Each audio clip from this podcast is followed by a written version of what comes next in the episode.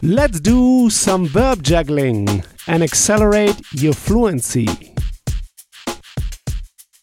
Kalt sein is to be cold. Kalt sein. How would you say it is cold? Es ist kalt. How would you say it is cold today? Es ist kalt heute. How would you say it is quite cold? Es ist ziemlich kalt. You see, ziemlich, quite. It is quite cold. Es ist ziemlich kalt. How would you say it is quite cold today? Es ist ziemlich kalt heute.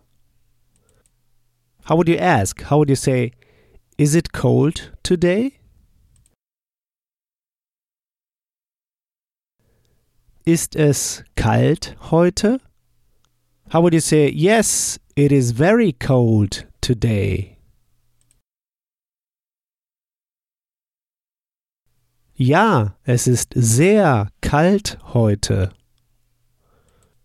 How would you say, it is not cold today?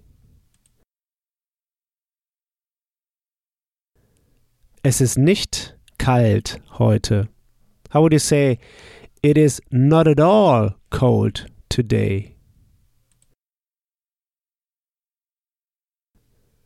Es ist gar nicht kalt heute.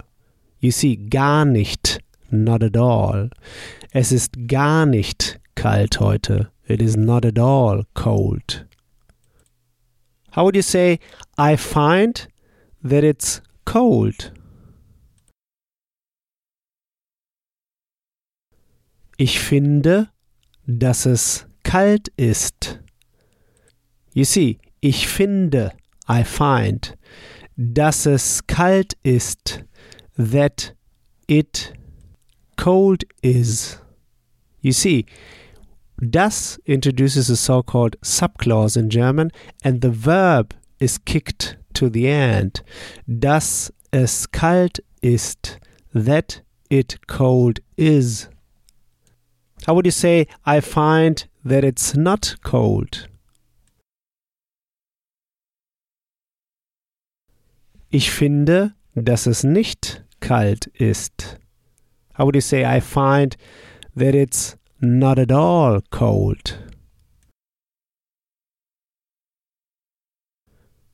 Ich finde, dass es gar nicht kalt ist. How would you say, I find that it's quite cold? Ich finde, dass es ziemlich kalt ist. How would you say, I find that it's quite cold today? Ich finde, dass es heute ziemlich kalt ist. You see, no matter how long the subclause is after das, the verb is kicked to the end. Dass es heute ziemlich kalt ist. That it today quite cold is. Dass es heute ziemlich kalt ist. How would you say, I find that today it's not at all cold? Ich finde, dass es heute gar nicht kalt ist. How would you say, I find that today it's very cold? Ich finde, dass es heute sehr kalt ist. How would you say, I'm cold? So to me it's cold. I'm cold. Mir ist kalt. You see, it's a strange structure, but in German we say mir ist kalt. It's like saying to me is cold. Mir is the dative pronoun, you remember? To me. So we say to me is cold. Mir ist kalt. How would you say, is it cold to you? Ist dir kalt? How would you say, yes, I'm cold? Ja, mir ist kalt. How would you say, Are you cold, sir? Ist Ihnen kalt? You remember, Ihnen is the dative pronoun for you, sir, to you, sir. Is it cold to you, sir? Ist Ihnen kalt? How would you say, Is it cold to her? Ist ihr kalt? How would you say, is it cold to him?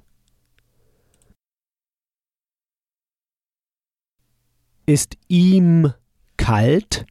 You see, ihm to him, ihr to her, mir to me, dir to you. These are the dative pronouns. We use them because to be cold in German is a dative structure. Mir ist kalt. To me, it's cold. Actually, I'm cold. How would you say to her, it's not cold? Ihr ist nicht kalt. How would you say to him, it's not cold? Ihm ist nicht kalt. How would you say, to you, sir, it's not cold? Ihnen ist nicht kalt. How would you say, to me, it's very cold today? Mir ist heute sehr kalt. How would you say, to me, it's quite cold? Mir ist ziemlich kalt. How would you say to me? It's not at all cold today. Mir ist heute gar nicht kalt. How would you say, is it cold to you today? Ist dir heute kalt? Great! Next time we'll go through the verb frieren, to freeze. Frieren, to freeze. Like when you say, the car is frozen. So here's what I want you to do now. Take this verb now and juggle it around. Build just three simple sentences, saying them out loud. Just three simple sentences. This will take you just one minute. In the next episode, you'll hear my take on this verb. So talk to you soon. Bis bald. If you want to get the script and translation of the key sample sentences I use in each podcast lesson, just head over to herrprofessor.com slash podcast and sign up to my newsletter at the top of the page. And in order to receive my emails, make sure to confirm your subscription in the first email I sent you. In each email, I will add the link to the podcast lesson and all the key sample sentences I use. Talk to you soon. Bis bald.